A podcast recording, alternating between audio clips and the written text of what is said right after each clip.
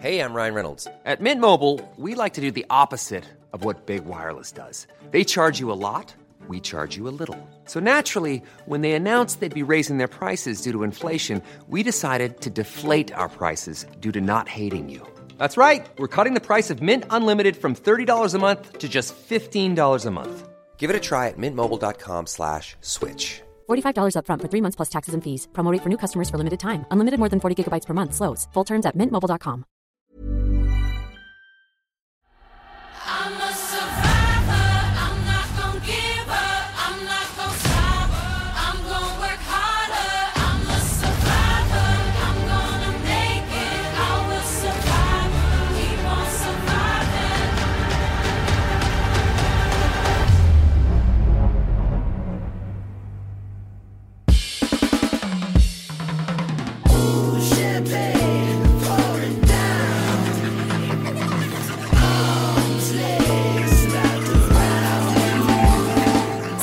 du 19e siècle, une femme à la tête d'une entreprise. À 27 ans, Barbe Nicole Ponsardin va diriger une petite maison de champagne.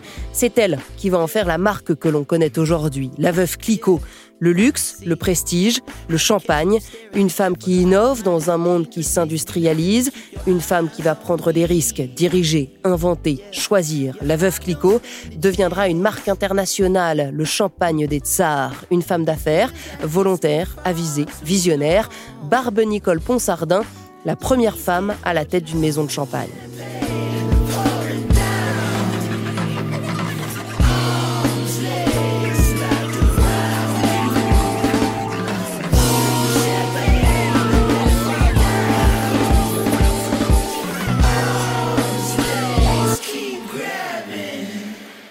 Je suis Pauline Jacot, vous écoutez les grandes histoires de l'écho, et nous partons ensemble à la rencontre de ces femmes pionnières de l'économie. Épisode 2, la veuve Clicquot à l'avant-garde du champagne.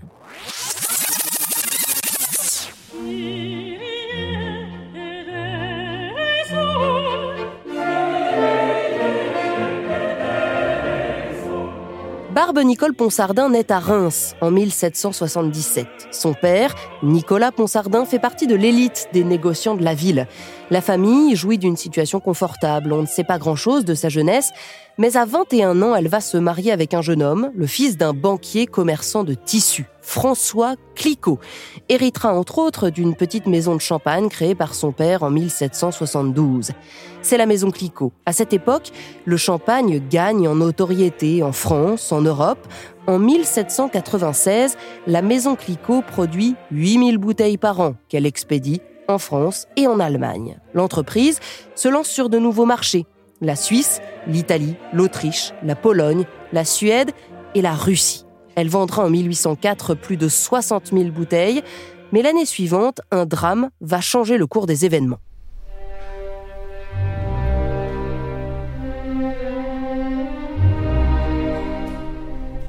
En 1805, François-Marie Clicquot, de retour d'une des nombreuses expéditions qu'il faisait à l'étranger pour essayer de vendre son champagne, décède soudainement d'une mauvaise fièvre, peut-être de la tuberculose. Jean-Marc Vittori est journaliste aux échos. Et Barbe Nicole, qui a à l'époque euh, 27 ans, bientôt 28, euh, prend une décision grave. Elle va rester à la tête de l'entreprise familiale, alors que son beau-père lui a conseillé de vendre, ses amis autour aussi.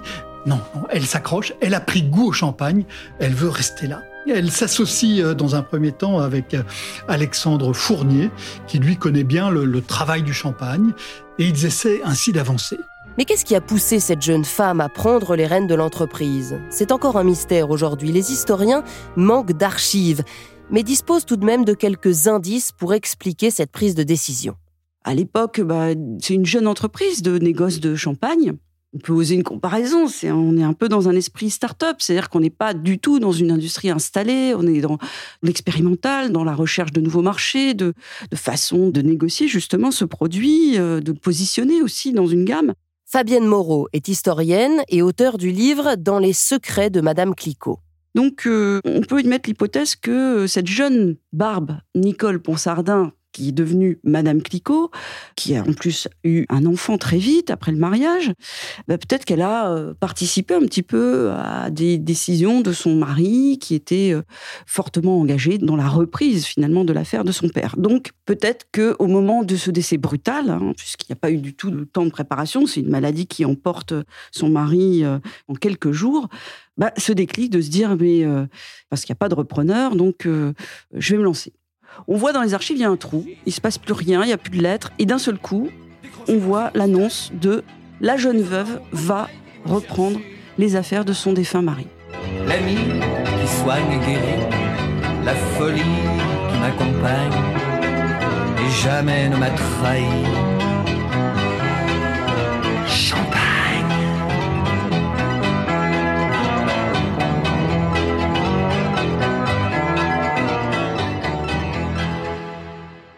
Moi, en tant qu'historienne, j'ai eu accès aux documents, aux lettres, et tout montre vraiment une action particulière, euh, une détermination de cette jeune femme. Elle a 27 ans quand elle reprend la maison. En fait, elle cumule un petit peu les handicaps, c'est-à-dire que c'est une femme dans un monde quand même très masculin, elle est jeune, et en effet, elle est pionnière. Elle est pionnière dans le sens où elle n'a pas de père euh, féminin, on va dire, pour l'aider. Bon, elle n'est pas sortie de nulle part. euh, c'est vrai qu'elle était d'une famille de notables, donc son père, maire de la ville, ça a dû aider quand même pour qu'elle se retrouve pas trop euh, empêchée par euh, des jaloux, on va dire. Et elle se lance.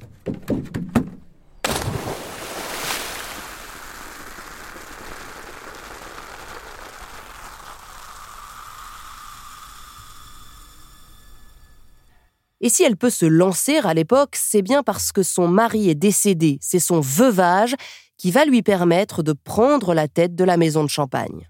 La seule solution pour devenir entrepreneuse au 19e siècle, c'est d'être une veuve à cause du Code civil de Napoléon en 1805, qui est en fait un, un recul de la condition féminine en France, car euh, les femmes passent en fait sous la tutelle juridique des hommes. Une femme, ses comptes sont sous le contrôle de son père, de son frère, de son oncle, si elle n'est pas mariée, ou avant qu'elle soit mariée. Et quand elle est mariée, c'est sous le contrôle de son mari, et ça, ça restera très très longtemps. hein. Il a fallu attendre 1965 pour qu'une femme ait le droit d'ouvrir un compte en banque sans l'autorisation de, de son mari. Et donc le seul moment où elle pouvait acquérir son autonomie, son indépendance juridique et économique, eh ben, c'était au cas où son mari décédait.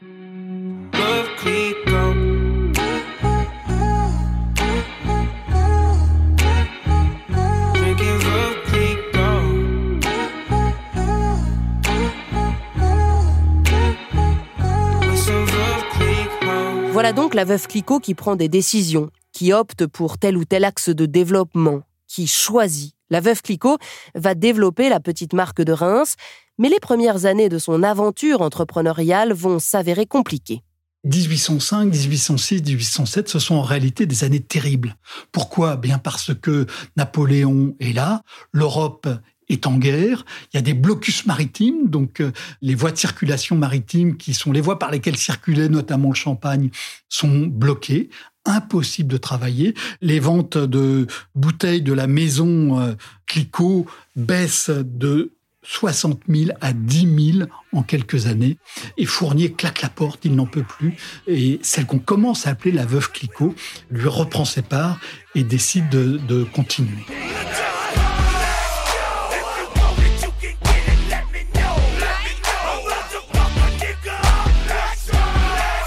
Barbe Nicole Ponsardin fait alors des choix forts. La maison est soumise à rude épreuve. La veuve Clicquot organise des expéditions clandestines pour contourner les blocus. À partir des Pays-Bas, vers les ports de la mer Baltique, elle perd des cargaisons entières, des milliers de bouteilles au large d'Amsterdam.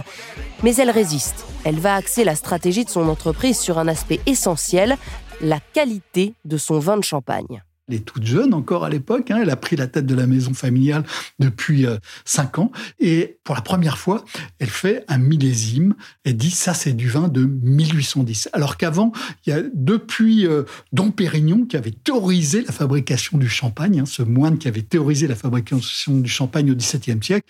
Il avait théorisé avec des assemblages de différents cépages et c'était devenu des assemblages de différentes années. Barbe dit non, on va faire du vin d'une seule année, ça va marquer avec toujours cette idée de la qualité. Qualité, qualité, qualité, tout pour la qualité. Qualité, qualité, qualité, tout pour la qualité. Les millésimes, la qualité du vin de champagne pour avoir le meilleur des résultats, la veuve Clicquot investit dans de nouveaux moyens de production. Parmi les plus emblématiques, il y a la table de remuage. C'est une technique qui permet une rotation d'un quart de tour des bouteilles sur elles-mêmes pour clarifier les vins, les rendre limpides en éliminant les dépôts. C'est son maître de cave, Antoine Alois Müller, qui a inventé ce processus, un processus qui va permettre aussi d'accélérer la production et donc de vendre plus de bouteilles. La veuve Clicquot a su bien s'entourer et particulièrement d'associés d'hommes venus d'Allemagne. D'abord Louis Beaune, hein, son commercial qui lui a permis de développer euh, tous ses marchés à l'exportation, notamment en Russie. Il a vécu euh, plusieurs années euh, à Saint-Pétersbourg, mais donc aussi en- Antoine Aloïs Muller, son chef de cave qui a inventé la table de remuage.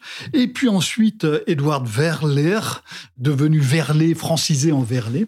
Elle a su travailler euh, avec euh, ces Allemands et ce n'était pas une exception puisque la Champagne s'est beaucoup développée. On n'en parle pas beaucoup aujourd'hui, mais elle s'est beaucoup développée avec euh, des Allemands qui sont venus vers, euh, vers l'ouest euh, de leur pays et qui sont, euh, pour un certain nombre, arrêtés en Champagne. Et on en trouve encore aujourd'hui la, trace dans un certain nombre de grandes marques. Hein. Krug, c'est un nom allemand. Heitzig, bien sûr. Röderer aussi. Deutz, Mumm.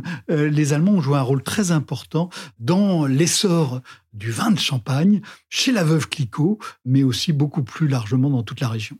La veuve Clicquot va également penser marketing. Elle va penser à l'habillage de la bouteille. Elle va créer cette étiquette ainsi que les initiales VCP, Veuve Clicquot Ponsardin, qui vont être imprimées sur le bouchon de la bouteille. Elle va également investir pour agrandir son domaine viticole. Elle décide d'acquérir des terres. Elle dit, il ne suffit pas de fabriquer du champagne comme on le faisait avant en achetant des grappes euh, aux producteurs. Il faut aussi avoir ces vignes. On a ainsi une maîtrise plus complète du, du processus de production. Euh, Quand elle hérite, euh, quand elle récupère l'exploitation familiale, il y a 4 hectares qui sont en main propre et quand elle passera les mains en 1866, il y aura 10 fois plus de superficie, ce qui permet de mieux contrôler les cultures.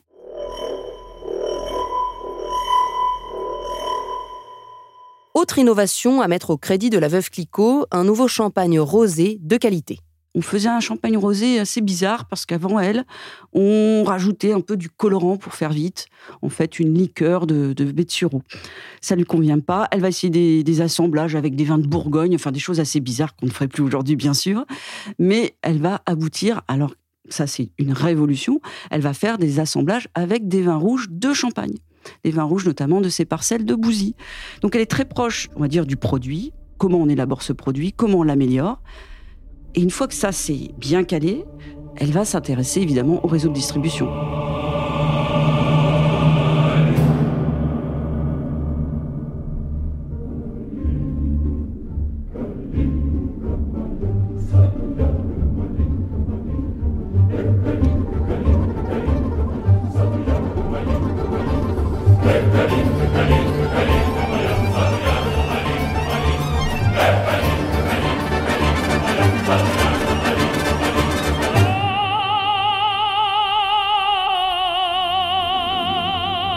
Et là, elle a un coup d'éclat en 1814. On est encore sous le blocus de Napoléon, alors qu'il y a des amateurs de, de champagne euh, en Russie.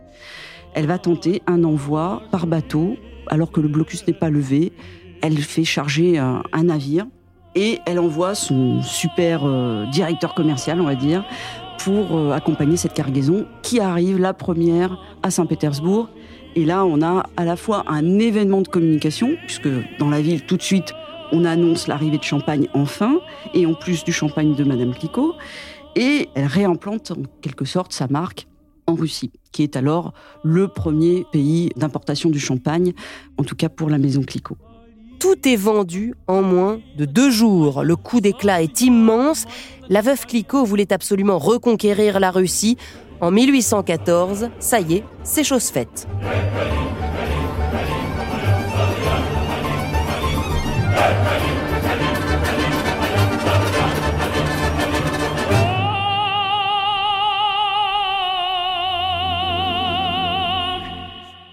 Le champagne était apprécié avant, mais le fait que euh, Madame Clicquot ait réussi à envoyer cette cargaison en 1814, et en plus avec un vin qui est particulier, puisque c'est le vin de la comète. C'est euh, le vin de 1811. En 1811, il y a une comète qui traverse le ciel au-dessus du vignoble de Champagne. Pas seulement de Champagne, mais on en garde un souvenir très fort en Champagne. Et euh, ce vin est extraordinaire. Pas une grande quantité, mais il a, vraiment des qualités importantes.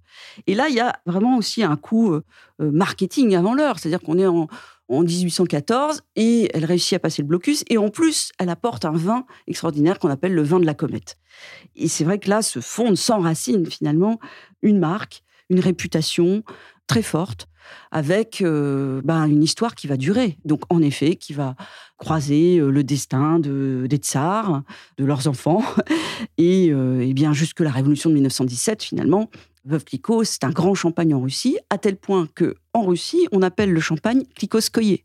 Klikowskoye, c'est la marque et le nom du produit, comme on a des frigidaires qui mentionnent des réfrigérateurs.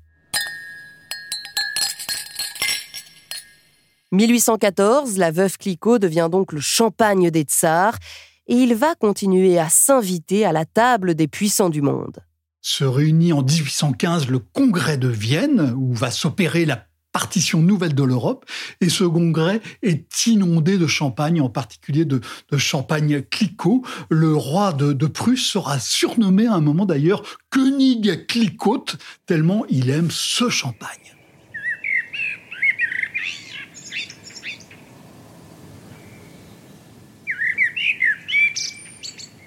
La veuve Clicquot envoie ses employés, ses cadres dirigeants, des voyageurs de commerce sur les routes d'Europe, dans les grandes capitales. Elle voyage très peu. Elle préfère écrire, elle reste en France, et jamais trop loin de ses terres, jamais trop loin de ses vignes. Elle est citadine parce que la maison de négoce est installée à Reims, mais elle se déplace. Elle a une maison à Bouzy, notamment, euh, au cœur du vignoble. Puis par la suite, elle est au château de Boursault. Donc, euh, elle a ce côté assez rustique. Donc, sa seule distraction, c'est sa famille. C'est sa fille, c'est son gendre, qui est vraiment fantasque, et qui lui crée euh, des dîners ou des pique-niques. Euh. Sa fantaisie, voilà, c'est dans sa famille. Sa famille, une fille et un gendre, mais finalement, quand viendra la question de sa succession, c'est à un de ses plus fidèles associés qu'elle choisira de léguer la maison. c'est euh, Édouard Verlet qui va reprendre la marque, qui va reprendre la maison petit à petit. Donc il y a un temps de, de passation et ensuite elle lui laisse sa main. Donc c'est un personnage important parce que il va reprendre la maison, mais il va garder le nom. C'est-à-dire qu'aujourd'hui la maison porte toujours le nom de Madame Clicquot parce que Édouard Verlet a compris que tout était construit maintenant sur ce nom et euh, sur cette veuve et euh, il va garder en fait la marque.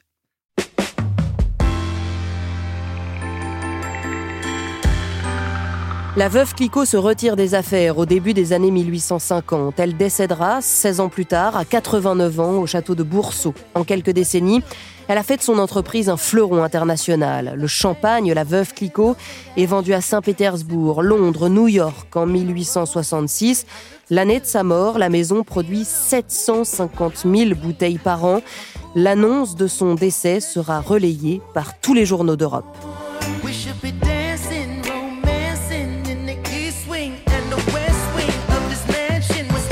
Merci à Fabienne Moreau, historienne et auteure du livre Dans les secrets de Madame Clicquot. Merci à Jean-Marc Vittori, journaliste aux échos. Vous venez d'écouter le deuxième épisode de la série sur les femmes pionnières de l'économie réalisée par Willy Gann, La Veuve Clicquot à l'avant-garde du champagne. Nous, on se retrouve la semaine prochaine pour un nouvel épisode des grandes histoires de l'écho. On va changer d'époque, on va changer de pays. On part en Angleterre, on va vivre la grève des mineurs, la guerre des Malouines, rencontrer une dame de fer à Downing Street. Nous vous raconterons une révolution de l'autre côté de la Manche, une révolution nommée Margaret Thatcher. N'oubliez pas pour vous abonner à notre podcast des échos sur vos plateformes préférées. Rendez-vous sur Amazon Music, Apple Podcast ou Spotify. À très vite.